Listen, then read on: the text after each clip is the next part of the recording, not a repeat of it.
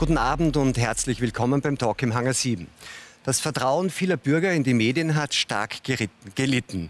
Gerade in Sachen Corona fühlen sich viele nur einseitig informiert. Zu einseitig, zu regierungsnah, zu unkritisch, so lautet der Vorwurf. In Österreich entbrannte jetzt der Streit um die exorbitant gestiegenen Werbeausgaben der Regierung. Experten meinen, dass es den Versuch darstellt, Medien gefügig zu machen. Wie unabhängig ist unser Journalismus? Brauchen wir dringend eine Reform der staatlichen Medienförderung? Wie frei ist unsere Presse? Er hat zuletzt große Schlagzeilen gemacht, der Medienmanager und News-Eigentümer Horst Birker. Nach einem regierungskritischen Bericht seien seiner Verlagsgruppe Regierungsinterate entzogen worden, sagt er, und fordert nun harte Reformen zur Sicherung der freien Medien. Die Biologin und Medizinjournalistin Cornelia Stolze wirft den Medien vor allem in der Corona-Krise komplettes Versagen vor. Generell stellt sie den Medien ein schlechtes Zeugnis aus. Es würde nicht geschrieben, was ist, sondern das, was sich Lobbyisten und Politiker wünschen. Der Journalist und Kommunikationsberater Philipp Gut sorgt sich um seine Kollegen, die er mit einem klaren Verbot staatlicher Subventionen an Medienhäuser schützen möchte. Dazu startet er jetzt in der Schweiz ein Referendum. Richard Grasl, stellvertretender Chefredakteur der österreichischen Tageszeitung Kurier, glaubt hingegen, dass die Qualitätsmedien gerade in der Corona-Krise durch eine sachliche Berichterstattung an Vertrauen gewonnen hätten. Herzlich willkommen Ihnen allen beim Talk im Hangar. Herr Birker, Sie haben tatsächlich in den letzten Tagen Schlagzeilen gemacht und haben dann auch in einem Interview die Regierung sehr scharf attackiert. Sie sprachen von einer Form der Urbanisierung der österreichischen Medien und ziehen damit ja den direkten Vergleich zum ungarischen Ministerpräsidenten, der im Ruf steht, dass er sich die Medien gekauft hat. Ähm, wo, wo, wie machen Sie diesen Vorwurf fest? Na, ich glaube, der Aspekt der Urbanisierung äh, findet sich tatsächlich in dem Satz, äh, Medien zu kaufen wieder. Dafür gibt es unterschiedliche Modelle. Das eine Modell wird in Ungarn praktiziert oder wurde in Ungarn schon erfolgreich abgeschlossen, nämlich dass Vertrauensleute des Ministerpräsidenten sich Medien und Medienhäuser gekauft haben und es deshalb eine weitgehend gleichgeschaltete Presse und auch sonstige mediale Umgebung gibt. In Österreich geht man einen etwas anderen Weg. Man verwendet Steuergelder. Ich habe das auch einmal in einer internen Überlegung das Leasing-Modell genannt. Äh, man zahlt laufend, äh, um bestimmte ähm, Ziele zu erreichen. Ähm, und das ist in Österreich, glaube ich, äh, jetzt wirklich eskaliert dieses Modell und deshalb war es wichtig, hier einen Zwischenruf zu machen. Also ein Leasing-Modell, das heißt, ähm, in Österreich findet der Regierungschef oder die Regierung nicht Unternehmer, die Medienhäuser kaufen, sondern man mietet diese Medien an gegen sozusagen regelmäßige Gebühren, die dann die Werbeeinschaltungen sind. Sie sind mit einem ganz konkreten Fall aus Ihrem Haus, also der Verlagsgruppe News, in die Öffentlichkeit gegangen. Also ein, ein das quasi Flagship-Magazin der Gruppe News hat eine Geschichte ähm, zum System kurz veröffentlicht, das sich also kritisch äh, mit der Führung der ÖVP, der neuen ÖVP auseinandergesetzt hat. Was ist dann genau passiert? Ja, es hat dann eine Intervention von Seiten des Auftraggebers, in dem Fall war es das Finanzministerium gegeben, äh, mit der Ankündigung in Zukunft äh, alle Medien der VGN Medienholding, also meiner Unternehmensgruppe, äh, zu boykottieren. Äh, und ähm, das ist auch dann gar nicht von mir weiter äh, betrieben worden, sondern eine Journalistin unseres Hauses hat das gepostet und das hat dann diese Welle ausgelöst, die mich selber dann in ihrer Intensität überrascht hat. Was wurde da gesagt, dass die, dass die Verlagsgruppe News boykottiert wird mit Inseraten äh, vom, nur vom Finanzministerium? Dass es nein, nein, das wurde wirklich für die ganze, ähm, für die ganze Regierung ähm, und bei uns auf unserer Seite für alle unsere Marken und wir haben ja eine ganze Reihe, mehr als ein Dutzend Marken, äh, dass, das, dass alle Marken betroffen sind, weil ein Magazin sich nicht wohl verhalten hat. Wie, wie stellt man sich das jetzt vor? Wer ruft denn da an? Der Minister oder Sektionschef? Wer macht das? ich glaube, es war weder ein Minister noch ein Sektionschef, sondern es war ein Mitarbeiter des Finanzministeriums, der aber genauso dem Schutz ähm, der journalistischen Freiheit unterliegt wie äh, sonstige Informanten. Und was, wie, wie kann ich mir das vorstellen? Um wie viel Geld geht es da? Was, was wäre noch geplant gewesen? Das naja, äh, allein das Finanzministerium ist etwa in einer Größenordnung von 200.000 Euro im Jahr. Ähm, und ähm, nachdem ja noch eine Reihe weiterer Ministerien kommunikativ sind, ähm, geht es da schon um erhebliche Beträge. Also eher um Millionenbetrag, oder? Na, Millionen nicht, aber zumindest gehobene sechsstellige Beträge.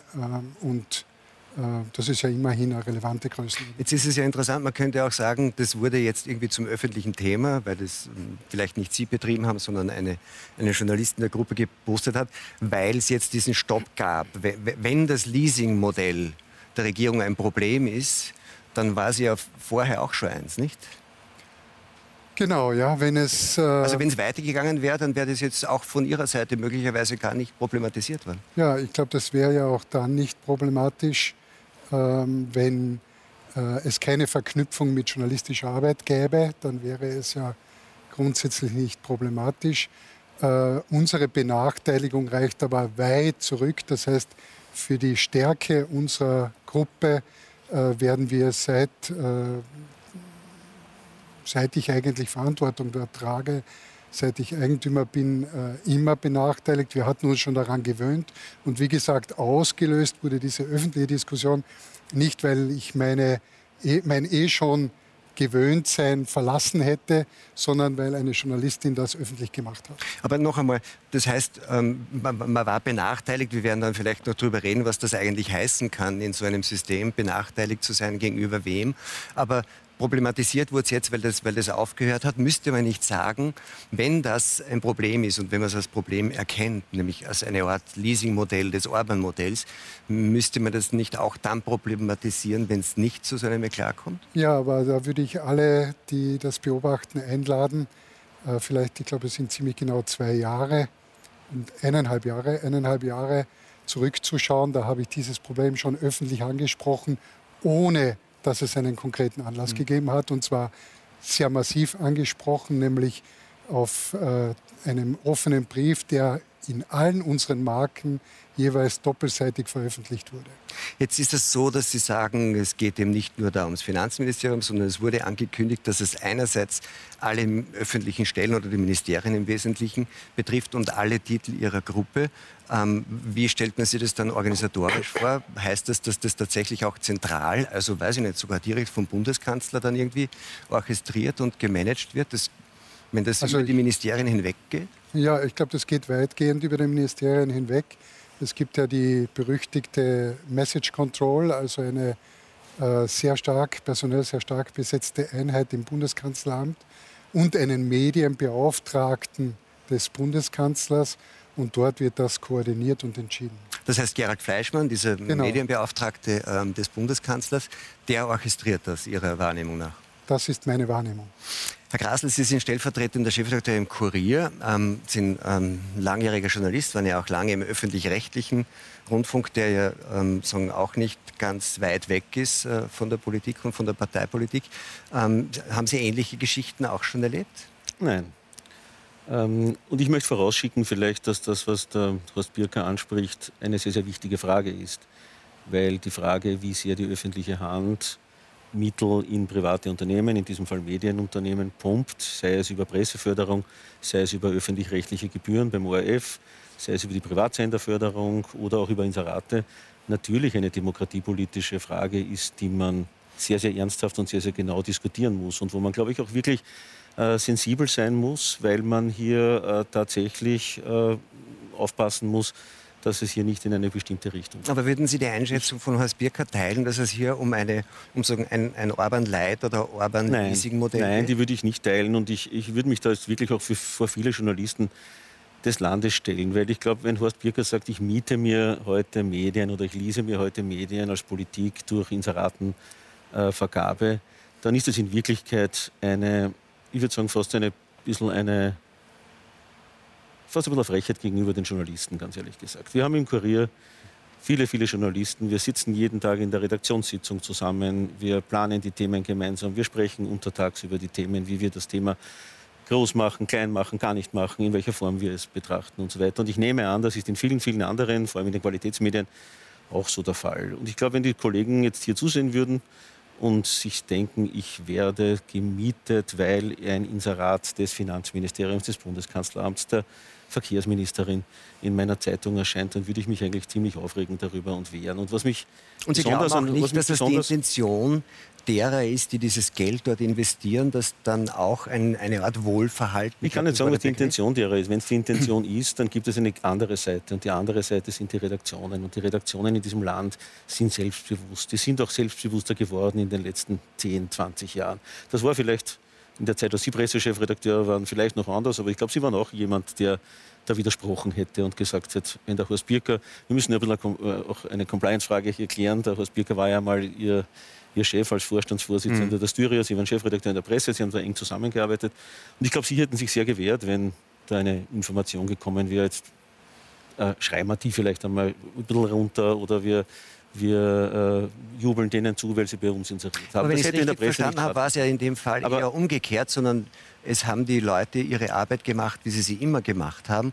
Und dann kam von der offiziellen Stelle, vom Ministerium in dem Fall, die Information, dass keine Inserate mehr geschalten werden, offensichtlich im direkten Zusammenhang mit der Berichterstattung. Das ist ja ganz ein anderer Vorgang, nicht?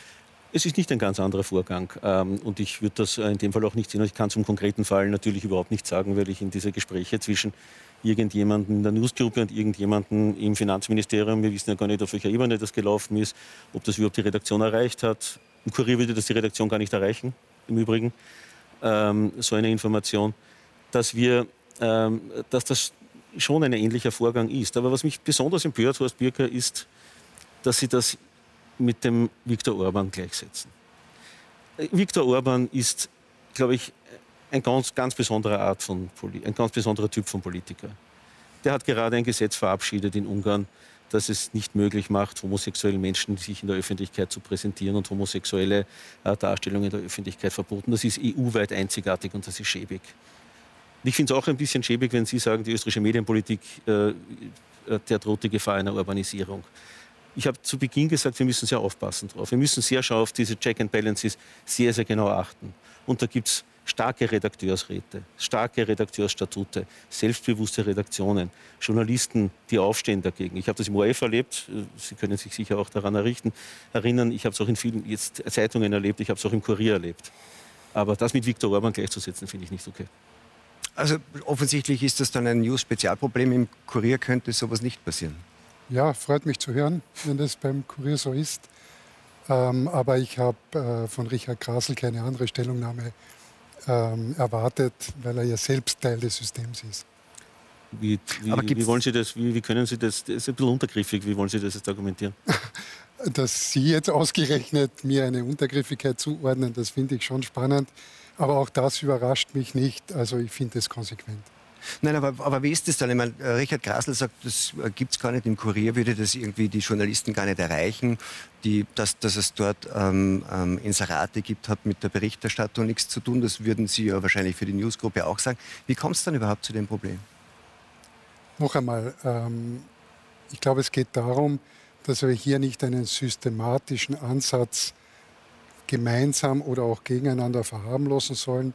Das ist eine schwerwiegende Entwicklung weil nicht umsonst die Medien als zumindest informelle vierte Gewalt in einem Staat gehandelt werden.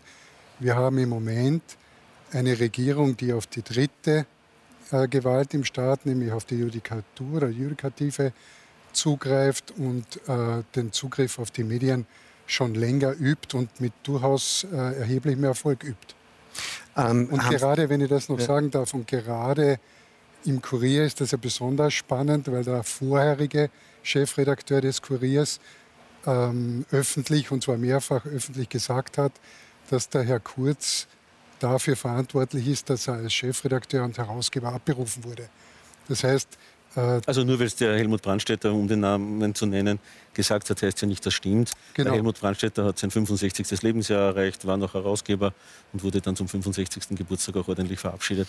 Ja. Äh, Jetzt ist, ja, ist ihm schwer gefallen. Das hat ja irgendwie doch für Aufsehen gesorgt und ich hatte den Eindruck, dass das durchaus auch von Vertretern anderer Medien aufgegriffen wurde und gesagt wurde, das Problem gibt es auch anders. Haben Sie diese Rückmeldung auch bekommen? Gab es dann irgendwie in Kurier gibt es das Problem offenbar nicht, sagt Herr Grasl. Haben Sie den Eindruck, dass aus anderen Medien Sie Stimmen erreicht haben, die gesagt haben, ähm, ist ähnlich so bei uns auch schon passiert? Ähm, es hat ja eine öffentliche Diskussion gegeben, an der mehrere doch wesentliche Medien in Österreich äh, teilgenommen haben. Also das hat ja etwas ausgelöst. Äh, und ich weiß davon, und zwar weil ich das auch äh, schriftlich gesehen habe, ich weiß davon, dass auch im Verband österreichischer Zeitungen dieses Thema releviert wurde, weil es ja ein Thema ist, das alle betrifft. Mhm.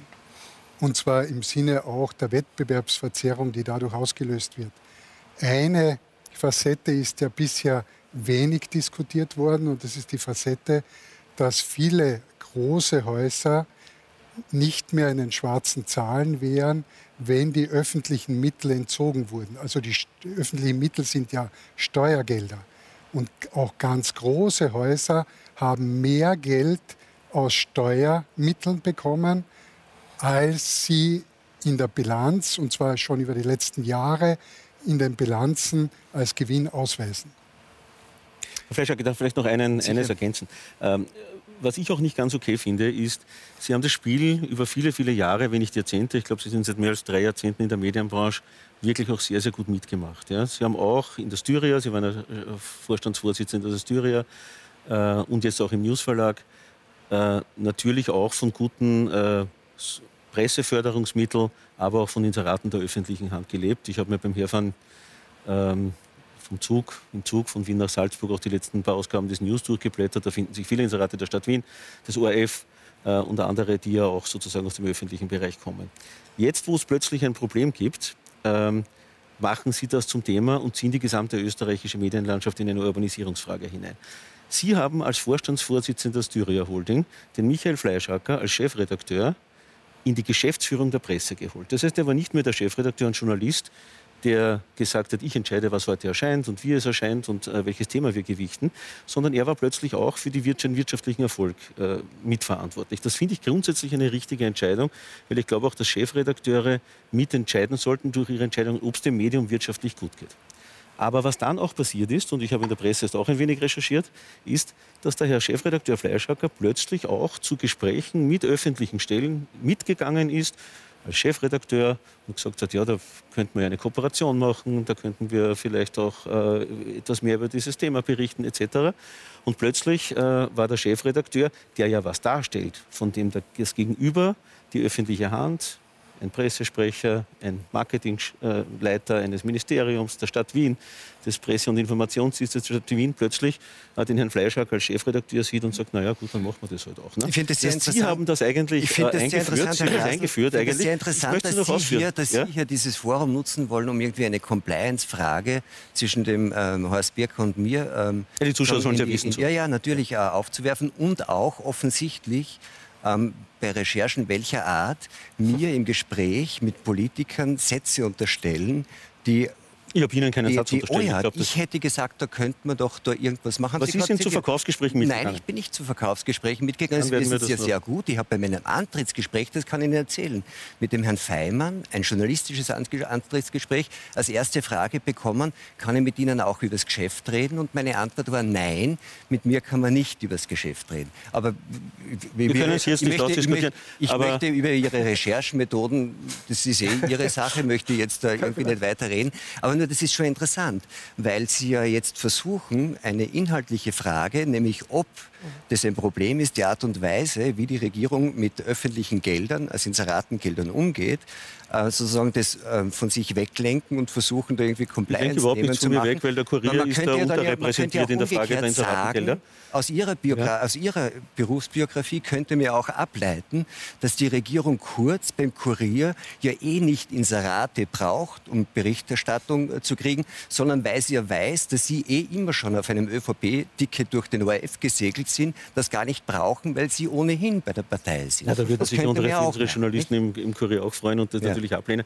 Und das zeigt die Blattlinie auch. Aber noch einmal, was mich, ich finde das alles okay. Ja? Was mich nur stört, ist, jetzt, wo es ein Problem gibt, wird das plötzlich thematisiert. Und ich habe auch zu Beginn gesagt, ich finde es gut, dass es thematisiert wird. Mich stört nur das Rücken der gesamten österreichischen Medienbranche hin zu Viktor Orban, weil da sind wir meilenweit entfernt und da würden wir uns auch ganz massiv dagegen wehren. Ja gut, wenn Sie sich das aus der Schweizer Perspektive anhören, Sie kennen ja das, äh, die österreichische Medienlandschaft ja dann auch ähm, einigermaßen. Äh, Gibt es so eine Problemlage oder so eine Diskussionslage auch in der Schweiz? Gibt es das Problem, dass man den Eindruck hat, dass Gelder, die aus der öffentlichen Hand kommen, so einen problematischen Einfluss auf die, auf die Medienlandschaft ausüben? Ja, ich finde diese Diskussion in Österreich sehr spannend und ich glaube, dass es die gibt, zeigt eben schon ein grundsätzliches Problem. Also es ist ein grundsätzliches Problem und es kommt eben nicht nur auf diesen Einzelfall an. Der Fall zeigt ja gerade, man ist schon im Rechtfertigungszwang als Medium, als Journalist, wenn man eben vom Staat subventioniert wird und man Gelder vom Staat bezieht. Und ich würde nicht unterstellen, da gebe ich Ihnen recht, dass die Journalisten, die sind die versuchen möglichst integer zu sein. Sie sind es vermutlich auch in vielen Fällen, aber nur schon der Anschein der Befangenheit ist eben ein Problem. Und das haben wir natürlich in diesem Fall. Und auch in der Schweiz gibt es diese Diskussion im Zuge der Corona-Maßnahmen zum Beispiel wurden die Medien stark finanziert. Man hat sogenannte Soforthilfen, ein Nothilfepaket praktisch geschnürt und gleichzeitig auch sehr viel Inserate geschaltet für staatliche Impfkampagnen und so weiter. Und selbstverständlich beeinflusst das in irgendeiner Art und Weise die Berichterstattung. Es ist naiv zu denken, dass man, wenn man Gelder von jemandem bekommt, dass man ständig gegen diesen äh, Geldgeber, Sponsor oder wie man es auch immer nennen will, Subventionsgeber anschreibt. Das, das ist ein grundsätzliches Problem. Aber da steckt natürlich jetzt ein kleiner Widerspruch drin, nicht? Weil gleichzeitig sagen Sie und versuchen Sie, ähm, alle Journalisten in Schutz zu nehmen, sagen, die sind irgendwie alle ähm, sagen quasi unabhängig und machen das ordentlich. Und zugleich Nein. sagen Sie, es wäre naiv zu glauben, Nein, dass, man dann, dass, man, dass, meine, man, dass man gegen den Nein. Geldgeber anschreibt, also beides zugleich. Es ist kein Widerspruch. Ich sage, ich bezweifle nicht die persönliche Integrität, aber es ist ein systematisches, grundsätzliches Problem. Und deshalb bin ich aus grundsätzlichen Gründen eben gegen die Subventionen des Staates für die Medien, damit wir diese Diskussion überhaupt gar nicht führen müssen. Nur schon der Anschein der Befangenheit, wie gesagt, ist ein Problem. Wenn Sie sich die Glaubwürdigkeit ständig rechtfertigen müssen, dann haben Sie bereits ein Problem. Unabhängig davon, ob Sie jetzt charakterlich fest sind und das nicht in Tat umsetzen, regierungsabhängig zu schreiben. Aber dass wir darüber diskutieren und dass dieses grundsätzliche Problem besteht, das ist da liegt der Hase begraben. Und deshalb bin ich eben strikt gegen die Staatssubventionierung von Medienhäusern und auch natürlich von Journalisten. Wie, wie man das ändern kann und was man daran tun kann, darüber werden wir noch reden. Frau Stolz, Sie schreiben für mehrere, auch führende Tageszeitungen in Deutschland. Ähm, sagt Ihnen das, was hier äh, diskutiert wird, etwas? Kennen Sie das auch aus Ihrer beruflichen Umgebung oder ist das aus Ihrer Sicht ein österreichischer Sonderfall?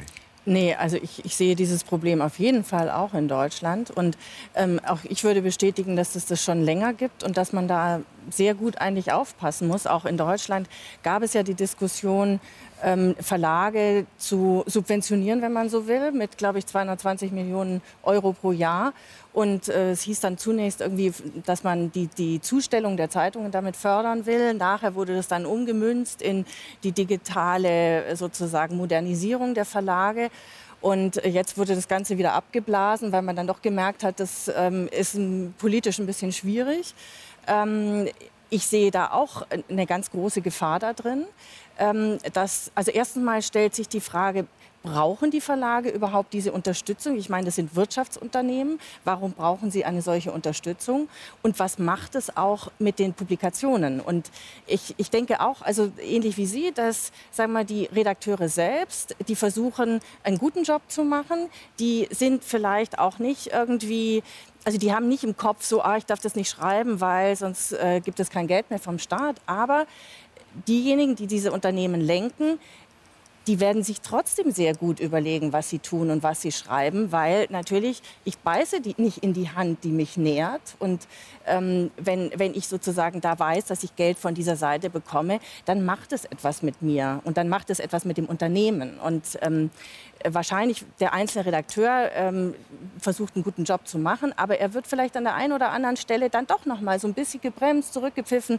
Also, also sowas wie eine Schere im Kopf könnte Eine entstehen. Schere im Kopf auf jeden Fall und ähm, äh, das sind, ähm, da gibt es auch ähm, noch darüber hinaus gibt es auch Verbindungen zwischen Politik und, und äh, Verlagen, aber auch öffentlich-rechtlichem Rundfunk, wo schon auch Einfluss genommen wird. Und zwar auch schon vor Corona. Und also ich habe das konkret selber auch mal bei einem Fernsehbeitrag erlebt, äh, wo ähm, dann sozusagen sehr knackige Zitate, die unseren Beitrag sehr stark gestützt hätten, dann sozusagen von oben herunter äh, rausgestrichen wurden. Und nachher konnte man eigentlich die Linie verfolgen, wie das sich durchzog sozusagen bis zum Verwaltungsrat äh, des Senders, ähm, wo dann wieder Verbindungen zur Industrie waren. Und für die wäre nämlich genau dieser Bericht sehr unangenehm gewesen.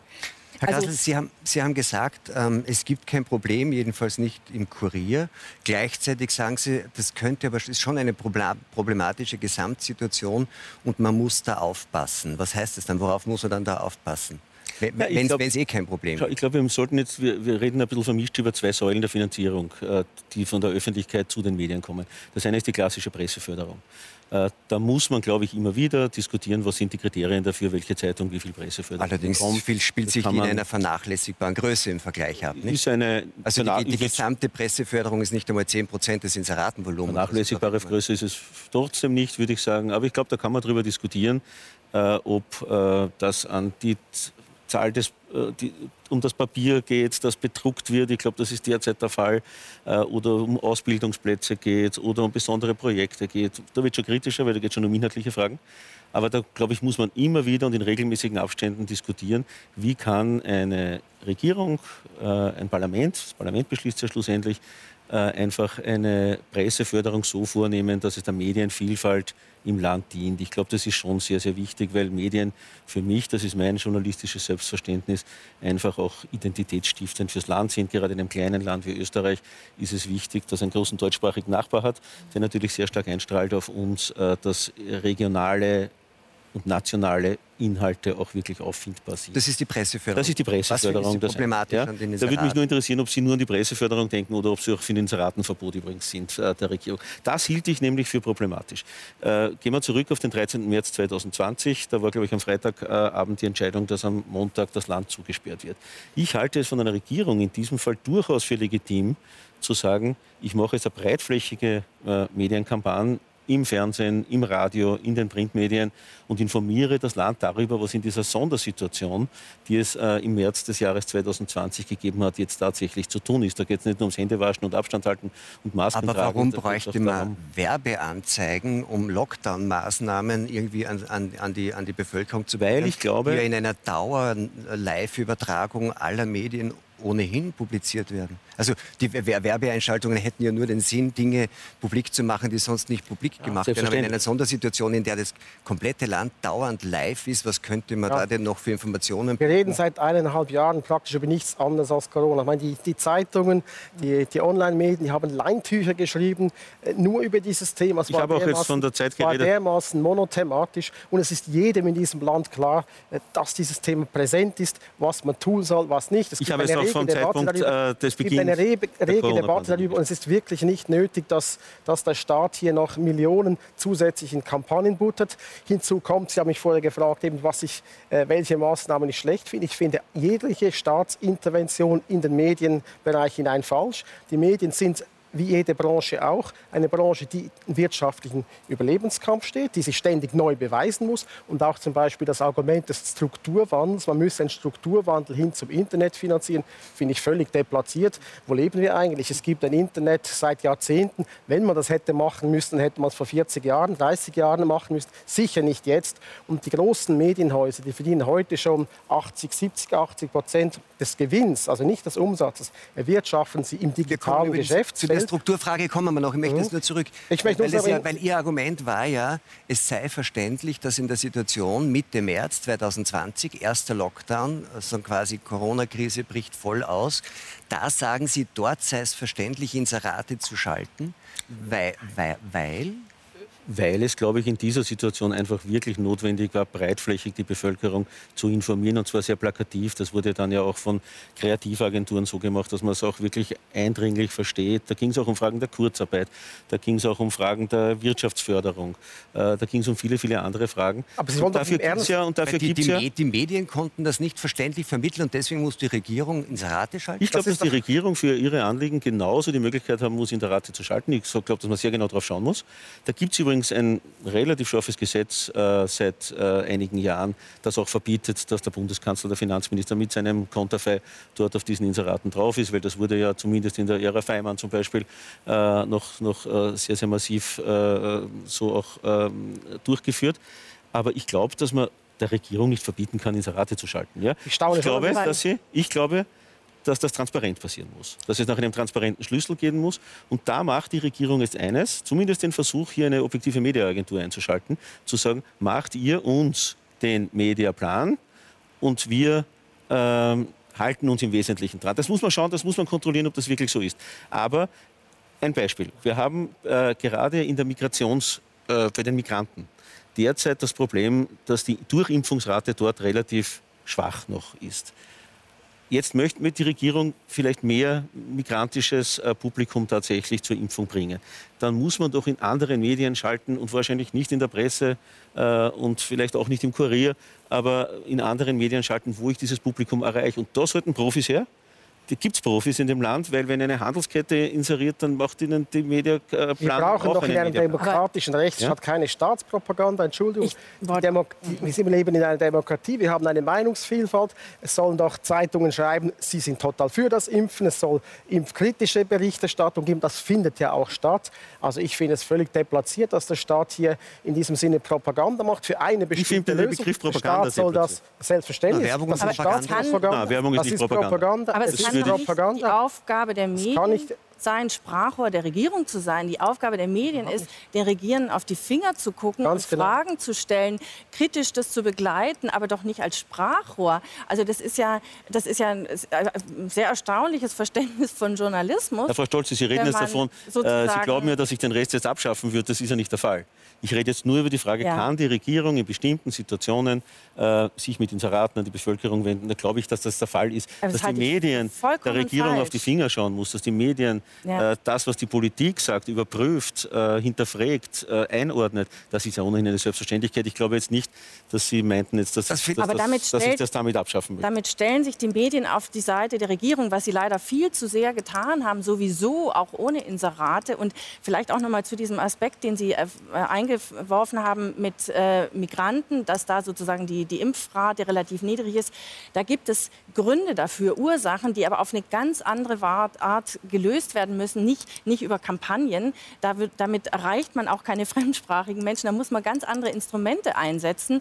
Ähm, da, wird, da wird irgendeine Anzeige im Kurier oder äh, in, in der Presse oder im Standard kein bisschen nützen. Ich also ich glaube, ich glaube, das wäre auch eine völlig wie soll ich sagen, wirkungslose Herangehensweise. Also ähm, die Medien als Sprachrohr der Regierung, wie gesagt, ich finde, das war schon sowieso, viel, also zumindest in Deutschland, kennen in der, äh, die Situation viel zu sehr der Fall. Das ist aber dann ja noch einmal äh, ein bisschen unabhängig auch von, ich möchte ganz kurz noch bei der, bei der Inseratenfrage bleiben, weil ich das spannend fand, dass Sie sagen, gerade zu der Zeit, als das irgendwie aufgepoppt ist, war es ähm, war es angemessen, dass die Regierung Inserate schaltet, weil man dort irgendwie plakativ die Leute informieren musste und breit informieren musste und offensichtlich das ist ja nur der Fall, wenn das die Medien selber nicht so konnten, sonst bräuchte die Regierung nicht. Und zugleich sagen Sie, ähm, dass, die, dass die Bürger den Medien mehr denn je vertrauen, gerade auch äh, durch, die, durch die Berichterstattung in der, in der, in der, in der Corona-Krise.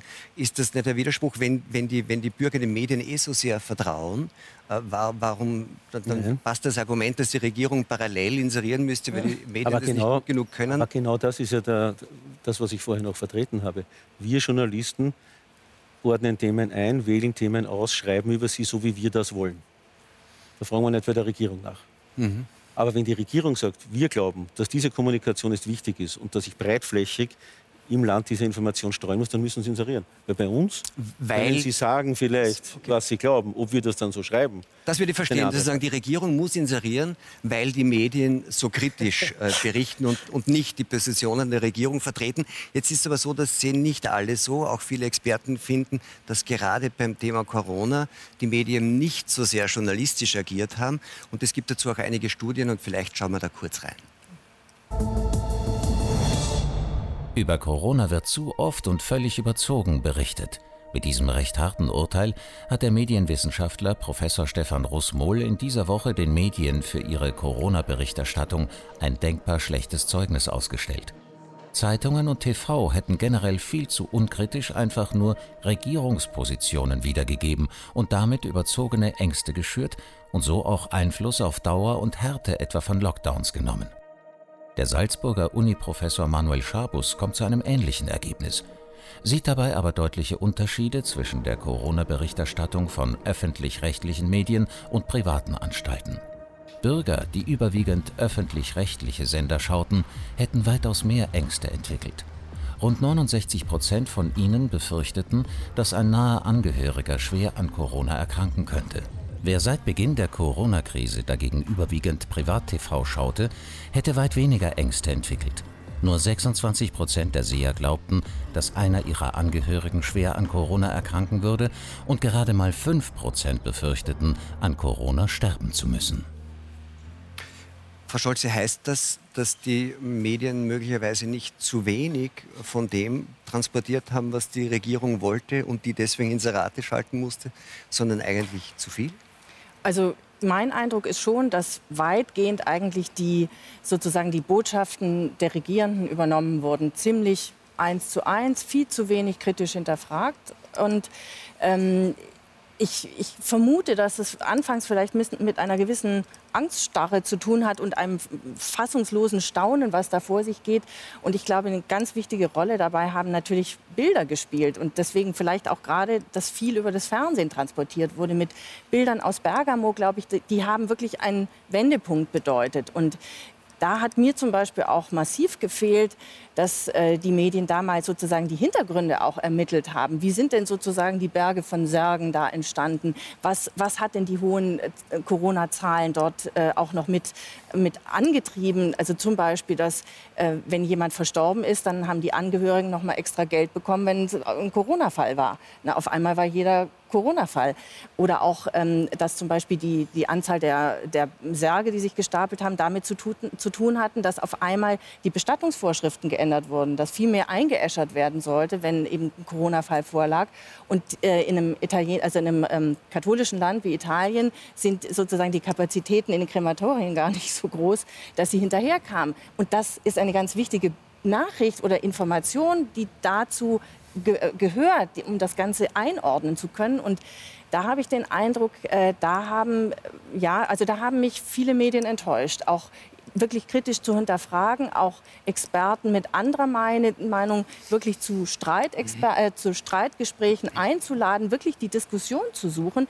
Stattdessen wurden teilweise wirklich ähm, Experten, die eine andere Meinung vertreten haben, für unmöglich erklärt, für äh, durchgeknallt. Und ähm, die, äh, es war wirklich so, dass sozusagen es gab eine Petition auch in Deutschland, wo man darum gebeten hat, dass doch öffentlich-rechtliche Sender mal beide Seiten durch mehrere Personen vertreten ähm, zu einer Diskussionsrunde einladen. Das wurde abgeblockt.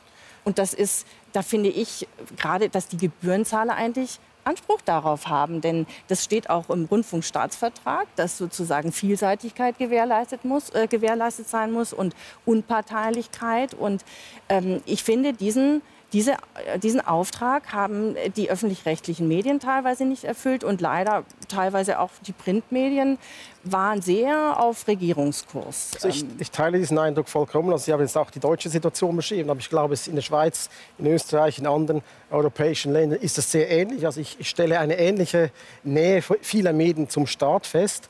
Und wenn die Journalisten etwas kritisieren, bei uns war das oft so in der Schweiz, haben sie immer gesagt, oh, jetzt diese Lockerungen, oh, ist das nicht genau. zu früh, geht das nicht zu weit? Also die Journalisten waren noch vorsichtiger als der übervorsichtige Staat. Genau. Sie hatten letzte Woche hier einen großartigen Gast, einen weltbekannten Biologen John Ioannidis im Interview. Und der hat einen sehr interessanten Satz gesagt, hat in ihrer Sendung gesagt, das wissen Ihre Zuschauer vermutlich noch, ähm, die Folgen der Maßnahmen seien viel verheerender als die Folgen des Virus selbst. Und das ist natürlich ein sehr frappanter Satz. Und das heißt ja auch, dass diese scharfen Maßnahmen der Regierung völlig überzogen waren. Und was haben die Journalisten gemacht? Sie haben es unterstützt. Sie haben immer nach scharfen Maßnahmen gerufen. Sie waren nur dann kritisch, wenn die Regierung ein bisschen locken wollte. Sie haben das schon als große Freiheit gefeiert, waren schon überglücklich, wenn man plötzlich zu Hause statt fünf Leute am Küchentisch vielleicht zehn Leute äh, bewirten durfte. Das ist skandalös. Eine Regierung hat doch einem freien Menschen in einem freien Land nicht zu sagen, mit wie vielen Menschen er zu Abend isst oder Frühstück isst oder was auch immer. Das geht viel zu weit. Hier ist eine ja, eine, eine Bewegung entstanden, die eines autoritären Staats, der bis ins Privatleben hinein funktioniert. Und da erwarte ich von der Presse Widerstand. Mhm. Da erwarte ich, dass die Presse hinsteht und das kritisch begutachtet und eben sagt, nein, wir leben in einer Demokratie, wir haben liberale Demokratien, wir gehen davon aus, dass wir mündige Bürger haben und es braucht nicht diesen Gouvernantenstaat, der mir und anderen Erwachsenen Vorschriften macht, was sie zu tun und zu lassen haben. Das geht definitiv zu weit und da haben die Medien aus meiner Sicht international versagt.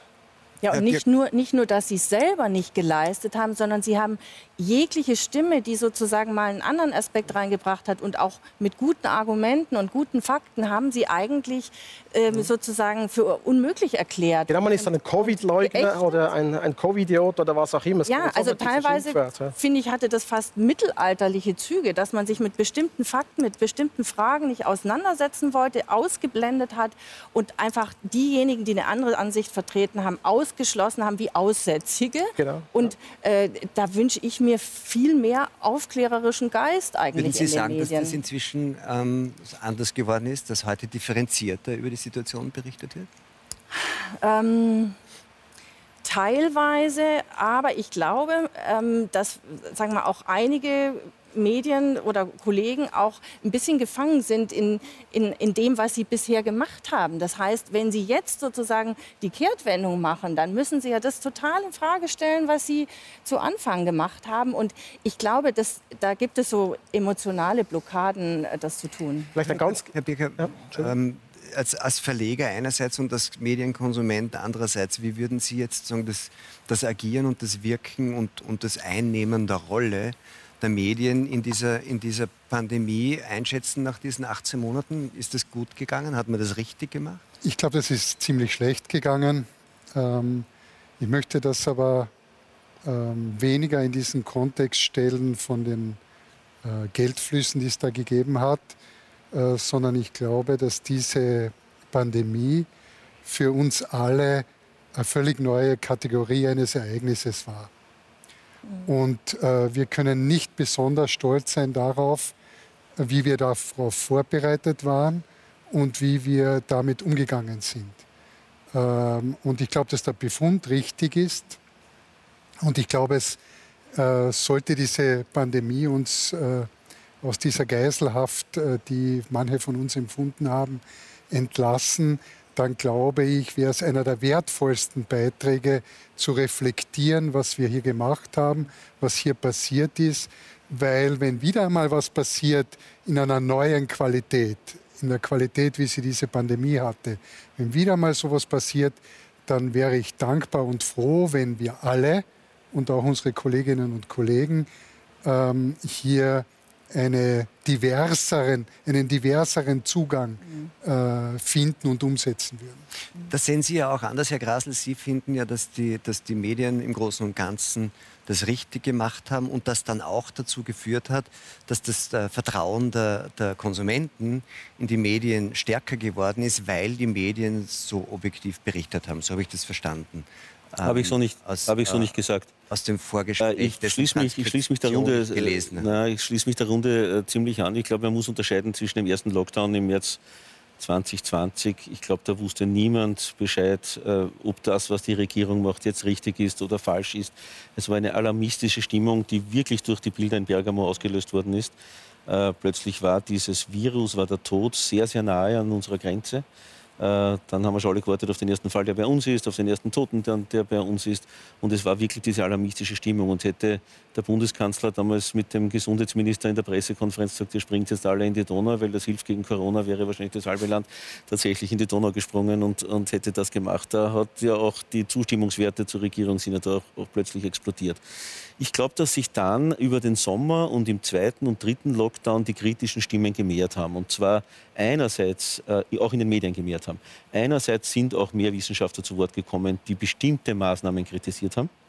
Wir hatten im Kurier auch in unserer Sonntagsausgabe, das ist die, die doppelt so stark gelesen wird wie die unter der Woche, weil da Zeitungen am Wochenende für viele ein bisschen, billiger sind, ähm, äh, einen, einen wirklich dezidierten äh, Corona-Maßnahmengegner ähm, der uns viel Kritik auch eingebracht hat von unseren Lesern, aber wir haben es gemacht. Wir haben sogar ein Inserat. Wer, wer war das? Wir Hacic, Professor Hacic, Dr. Dr. Hacic. Wir also hatten, Hadic, glaube ich. Ha, Entschuldige, Hadic. Wir hatten äh, auch ein Inserat veröffentlicht, ein ganzseitiges im Kurier, wo diese gesamten Maßnahmen äh, wirklich im Bausch und Bogen verurteilt wurden, haben sie in einen Kontext gestellt mit Experten daneben. Also haben, glaube ich, als einziges Medium auch dieses Inserat gebracht, auch unter heftiger Protest äh, anderer Medien und anderer Chefredakteure. Das zeigt ja schon, wenn es äh, heftigen Protest gibt, wie konform eigentlich die Medien in dieser Frage sind. Wir haben so, ich Sie kann jetzt nur für den Kurier sprechen. Sie haben vorher angesprochen, das, dass, dass, man ausgegrenzt wird. Oder? Bei uns gab es einen bekannten Komiker, gibt es immer noch, ist auch in Deutschland bekannt geworden, im Fernsehen aufgetreten, vielleicht sagt der Name was, Marco Rima. Der hat sich satirisch und nicht satirisch kritisch gegen die Corona-Maßnahmen geoutet und muss man fast so sagen, man musste schon fast Mut aufbringen und der wurde nachher wirklich geschnitten von den Medien, der wurde, wurde zur Persona non grata erklärt, zum Spinner, weil er sich anmaßt, die, die Regierungsmaßnahmen zu kritisieren. Weil, wo leben wir dann eigentlich? Ja, gut, äh, das ist doch eine freie Meinungsäußerung. Was wir, was wir wenn wir so weit sind, dass, dass quasi die Meute so stark ist, dass man Leute ausgrenzt, dass man den zum Spinner erklärt, dass man ihn nicht mehr einlädt zu Komikauftritten, weil er regierungskritisch ist, dann ist wirklich etwas ein bisschen faul im ja, Staate Schweiz, Deutschland, Österreich und ist auch etwas faul. Aus dem redaktionellen Alltag erzählen. Mhm. Was glauben Sie, wie wir intern im Kurier gestritten haben über diese Frage? Sollen wir den bringen? Sollen wir dieses Inserat bringen. Selbstverständlich. Die, Frau Dr. Salomon, Chefredakteurin, hat entschieden, wir bringen das. Äh, aber da gab es heftige Debatten darüber. Und Debatten sind doch was Schönes. Debatten sind doch in einer Redaktion Unterwegs. wichtig. Debatten sind in einer Demokratie wichtig. Und äh, wir haben das heißt, es gab intern, es gab intern sehr unterschiedliche Stimmen zu, diesen, zu den Maßnahmen und heftige Diskussionen. Haben Sie den Eindruck, dass das in der, in, im, im Großen und Ganzen in der Berichterstattung die Diversität der Meinungen, die es offensichtlich intern gab, auch für den Leser transparent geworden ist? Ja, selbstverständlich. Ich behaupte jetzt nicht, dass wir 50 Prozent Befürworter, 50 Prozent Gegner hatten, weil 90 Prozent der Experten, die wir befragt haben, einfach der Meinung waren, dass Masken tragen, Abstand halten, Lockdowns etc. sinnvoll sind. Ja? Wir sind ja nicht diejenigen, die wissenschaftlich verkünden, was sinnvoll ist, sondern wir befragen Experten, wir befragen Wissenschaftler und bringen das. Aber wir haben schon geschaut, dass wir es auch in der, in der anderen ähm, auf der anderen Seite, wo es eben skeptisch gegen diese Maßnahmen auch war, auch tatsächlich äh, das, das dann äh, gebracht haben. Aber Herr Kollege, Sie wissen ja selbst, meine, bei den Medien, es kommt ja nicht so darauf an, wie man etwas schreibt, die, es kommt sehr stark auch darauf an, was man überhaupt auswählt, worüber man schreibt, mit wem man spricht. Und das haben Sie natürlich in der Hand. Das ist ein bisschen ein faules Argument, wenn Sie sagen, 90 Prozent der Experten rennen in eine Richtung, deshalb rennen wir auch in diese Richtung. Sie haben das in der Hand, kritisch zu beurteilen. Und das ist meiner Ansicht nach eben die sehr wichtige Aufgabe der Medien. Sie müssen auch den Experten kritisch auf die Finger schauen. Es gibt in der Schweiz eine sogenannte, Entschuldigung, darf ich bitte kurz aussehen, eine Corona-Taskforce. Die hat, das sind hochrangige Experten aus der Wissenschaft, die haben sich eingebracht, Eidgenössisch-Technische Hochschule äh, in Zürich, Top-Wissenschaftler, aber die haben brutal daneben gelegen im Rückblick. Sie haben, diese Experten haben auch falsche R-Werte kommuniziert äh, und aufgrund dieser falschen Werte hat man dann verschärfte Maßnahmen beschlossen. Später mussten die zurückheben, sagen, oh, wir haben da falsche Werte gehabt, es wäre gar nicht nötig gewesen. Also auch Experten können sich sehr stark irren und ich plädiere dafür für eine sehr direkte Demokratie. Die Bürger müssen selber entscheiden und ich will überhaupt keine Expertokratie. Das heißt überhaupt nichts, wenn 90 Prozent Experten eine Richtung sagen, heißt das nicht, dass das schon richtig ist. Uns bitte nicht die Recherchequalität unserer Kollegen jetzt schon wieder äh, hier an den. Was heißt Recherchequalität? Ich wenn sage, wir, wenn, wenn, Sie sagen, 90 Prozent Experten sagen das, dann müssen Sie das nicht in der Zeitung so widerspiegeln. Sie können selbstverständlich kritisch sein, Sie können auch mehr Leute einladen, die kritisch sind. Und wenn ich Sie richtig verstehe, sind Sie schon, Sie waren vorher, wurden Sie als Sprache oder Regierung bezeichnet, sind bis nachher das Sprache oder Experten. Sie haben diese offiziöse Haltung. Ich finde das nicht so eine spannende journalistische Haltung. Ich bin für kritischen Journalismus, der gegenüber allen Seiten kritisch ist, auch gegenüber dem Staat und auch gegenüber Herr Gut, Experten. Herr Gut, zu, darf ich kurz, nachdem ich hier angesprochen worden bin. Herr Gut, ich war dabei, Sie nicht. Wenn unsere Wissenschaftsredaktion, unsere Gesundheitsredakteure zu den Besten des Landes gehören, zehn Experten durchrufen, vielleicht 15 Experten durchrufen und von denen sagen 12, 13, Sie sind der Meinung, das ist so richtig. Das sagt ja auch nicht, es ist ja nicht A oder B und nicht schwarz oder weiß.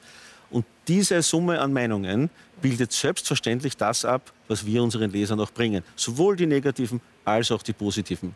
Es das ist ja nicht so, dass man zwei Experten durchrufen und das schreibt Fast alle ja Experten waren für starke Lockdowns. Sie haben Ioannidis, ich erwähne gerne nochmal, hat gesagt, am Anfang star starker äh, Lockdown oder Shutdown sogar. Äh, ja, ist vermutlich richtig gewesen, aber später auf keinen Fall mehr. Also da muss man schon kritisch sein. Wie gesagt, Experten ehren sich auch. Experten ist so ein Stichwort, das wir oft diskutiert haben in der Pandemie. Frau Stolze, kann es sein, dass eins der Probleme für die Medien und einer der Gründe dafür, dass sie so stark als Sprachrohr der Politik erschienen äh, sind, auch ist, dass in den Redaktionen selbst diese Experten eher fehlen? Ähm, also es gibt diese Experten natürlich in bestimmten Redaktionen, aber nicht unbedingt in den Redaktionen, die sozusagen von der Mehrheit gesehen werden oder gelesen werden. Also ich denke jetzt, also kommt darauf an, ob wir jetzt den öffentlich-rechtlichen Rundfunk betrachten oder die, die Redaktionen. Aber äh, das Phänomen bei Corona war ja, dass auf einmal auch Redaktionen zuständig waren für ein medizinisch-wissenschaftliches Thema, wo diese Expertise eigentlich nicht vorhanden ist, sondern, und das, das finde ich auch ein, ein Problem, das, ist schon, das schon lange besteht. Es gibt sozusagen immer dieses kleine äh, Biotop der Wissenschaftsredaktion, Redaktionen und dann gibt es aber sozusagen Politik und Wirtschaft und andere Bereiche, wo diese Expertise dann oft gar nicht abgefragt wird und man dann einfach, und das finde ich eben ein Problem, das auch sehr offensichtlich wurde, ist, ähm, dass man dann ein, eine unglaubliche Wissenschaftsgläubigkeit hat, Titelgläubigkeit und eine Gläubigkeit auch gegenüber großen Institutionen, als hätten die die Wahrheit gepachtet, als, sei das, als seien die unabhängig von, von sich aus, als seien sie, als hätten sie wirklich die Wahrheit für sich gepachtet. Also in, in der Wissenschaft gilt auch nicht, dass sozusagen die Mehrheit recht hat, sondern der, der eigentlich die besseren Fakten hat und der auch die besseren Argumente hat. Und ähm, ähm, ich, ich habe den Eindruck, dass es also einerseits in den Redaktionen teilweise nicht das Wissen da war, sondern eben mehr diese Gläubigkeit gegenüber Institutionen. Man hat sich dann irgendwie, irgendwie festgehalten am Robert-Koch-Institut und festgehalten an dem Charité-Experten Drosten zum Beispiel. Und dazu, und das finde ich genauso problematisch, kam ein gewisser Star-Kult, äh, Beispiel, beispielsweise um Herrn äh, Professor Drosten, äh, der dann ja auch seinen eigenen Podcast beim NDR bekam ich finde, das ist schon, äh, also das geht mir zu weit. Aber das war ja so eine Art, wir sehen Herrn Drosten auch im Hintergrund gemeinsam mit Herrn Kurz. Mhm. Es gab ja dann sowas wie eine Monopolisierung auch der, genau. Ex äh, der Experten. Und übrigens, Herr Drosten hat sich massiv getäuscht. Er hat zu Anfang der, der, der Pandemie gesagt, ja, das wird äh, ganz harmlos sein, das wird wie eine Grippe, wie eine einfache Grippe verlaufen. Und ihm hat man trotzdem weiter geglaubt. Ja? Also es hat, es hat schon viel auch mit, mit ähm, wie soll ich sagen, ja, falschen ähm, Kriterien zu tun, an denen man sich festgehalten hat. Warum konnte ein Herr Professor Drosten so eine Rolle zugewiesen bekommen? Mir ist es ein Rätsel. Warum? aber Sie haben eine Hypothese vielleicht dazu. Ja, aber das ist natürlich das Bereich der, im Bereich der Spekulation. Ähm, also, Herr Drosten ist tätig an der Charité und die Charité ist, soweit ich es über die Jahre beobachten kann, relativ ähm, nah auch an der Politik. Ähm, und das war auch so schon vor Corona der Fall, also an der Politik und an den Medien komischerweise. Ähm, wenn man sich äh, das Beispiel nimmt, es gab diese historische Serie über die Charité. Da gab es zu Beginn der Serie zum Beispiel ein wunderschönes Foto vom damaligen äh, Gesundheitsminister Herrn Gröhe, äh, gemeinsam mit äh, Schauspielern und ähm, ähm, mit dem Leiter der, oder dem, dem Vorsitzenden der Charité damals, Professor Einhäupel, wo ich mir dachte, was haben denn bitte Herr Gröhe und Herr Einhäupel mit dieser Charité, mit dieser historischen Sendung zu tun? Warum lassen die sich da ablichten? Ja, was, was soll das? Das ist doch nur PR. Und ähm, auch, auch, dass Herr Drosten diesen Star-Status erhalten hat, ist für mich irgendwo verdeckte PR für die Charité. Sorry. Und dann gab es jetzt ja aktuell, auch in Deutschland, ich weiß nicht, ob Sie vielleicht auch gesehen haben, diese, auch diese vierteilige Doku ähm, Charité Intensivstation 34, ein, ein PR-Ding für die Charité. Völlig unkritisch. Da wird auch eine Maschine, diese ECMO-Maschine, die wird da als äh, das äh, rettende Instrument dargestellt und das, da ist ein Kitsch drumherum und es wird als Doku dargestellt und es ist PA für die Charité. Ich glaube, das, was, das, was Birger in dieser Frage recht gehabt hat, äh, er hat es vor zehn Minuten, glaube ich, gesagt, wenn das Ganze hoffentlich jetzt dann bald mal vorüber ist, ist, glaube ich, wirklich Zeit für eine Nabelschau, für eine Rückschau, mhm. zu sagen, ja. wie können wir als Medien, aber wie kann auch die Politik, wie kann das Expertentum, es gibt ja euch das Robert-Koch-Institut, mhm. das eine ja fast politische Rolle dort spielt. Ja. Wir haben ja in Österreich, es gibt auch ein Beratergremium der Bundesregierung, aber das hat nicht, glaube ich, dieses Gewicht, äh, das das Robert-Koch-Institut äh, in Österreich hat. Es gab bei uns auch nicht diesen Drosten. Mhm. Es gab viele äh, einzelne Experten, aber ich glaube, dass was Birker hier recht hat, weil es wird wieder ein, möglicherweise eine ähnliche Situation kommen. Vielleicht ist es dieses Mal keine Seuche, vielleicht ist es eine Umweltkatastrophe, ähm, wo wir uns dann als Medien noch überlegen müssen, wie können wir hier wirklich in einer Situation, die ausbricht, die neu ist, die noch nie da war, hier vielleicht eine wirklich äh, umfassende Berichterstattung auch vom Beginn weg auch tatsächlich Es gibt zu dem Punkt Experten noch ein interessantes Beispiel aus der Schweiz. Es hat sogar eine Strafanzeige gegeben äh, von einer basisdemokratischen Volksbewegung ausgehend gegen Chef der Science Task Force, und zwar unter dem Straftatbestand Schrecknis der Bevölkerung. Die haben gesagt, also quasi die Wissenschaft haben systematisch Angst und Panik geschürt, indem sie eben das Bild eines absoluten Killer-Virus verbreitet haben. Wie wir heute wissen, das hat auch Ioannidis, ich erwähne gerne zum dritten Mal in dieser Sendung, Sie haben einen super Talkgast hier gehabt, ähm, hat auch das, das betont, oder, dass wir sind im Promillebereich von Toten. Genau. Und man hat das am Anfang, man konnte es am Anfang nicht wissen, da, da bin ich einverstanden. Also erste Phase herrscht eine Unsicherheit, da kann niemand im Nachhinein jetzt quasi Gott spielen und das äh, sagen, ich habe das gewusst. Aber sobald das mal klar war, hat man einfach diese ganze Maschinerie weiterlaufen lassen. Und in dem Sinne ist ein interessanter Punkt, dass die Gerichte müssen in der Schweiz entscheiden, hat dieser Science Task Force Chef die quasi Panik verbreitet, zum Teil wieder, wieder besseres Wissen. Das kann man zum Teil in Dokumenten sogar ähm, nachlesen, dass man Dokumente falsch interpretiert oder falsch ausgelegt hat. Und das ist ein sehr interessanter Punkt. Die Frage ist, ob die Justiz da genug unabhängig ist. Aber das finde ich spannend. Also quasi, man versucht jetzt das auf juristischem Wege aufzuarbeiten. Das und das finde ich auch. Ist, das ist, das ist die, die juristische Seite. Mhm. Aber, die, aber klar ist ja in allen diesen Dingen, also wenn dann Experten diesen Star-Status erlangt haben, wenn es gelungen ist oder wenn es passiert ist, dass dann auch nach dieser ersten Phase, wo das vielleicht noch jeder versteht, wenn man so will, diese Angstmaschinerie weitergelaufen mhm. ist, das ist eine Maschinerie, die läuft ja dann nur mehr medial. Also das ist ja dann der, der, der springende ja, beides. Punkt. Also sie läuft genauso. Ab, ab welchem Zeitpunkt hätten, hätten die Medien sagen, sich rauskoppeln müssen aus dieser Angst? Ja, sehr früh. Sie müssen, sie müssen nie, die Medien müssen, also sie müssen, nicht gar nicht, sie müssen gar nicht starten, bei der Angstmaschinerie mitzumachen. Ja. Meine, der Staat hat Angst geschürt. Das geht eben ein bisschen Propaganda hinein des Staates und die Medien unkritisch auch.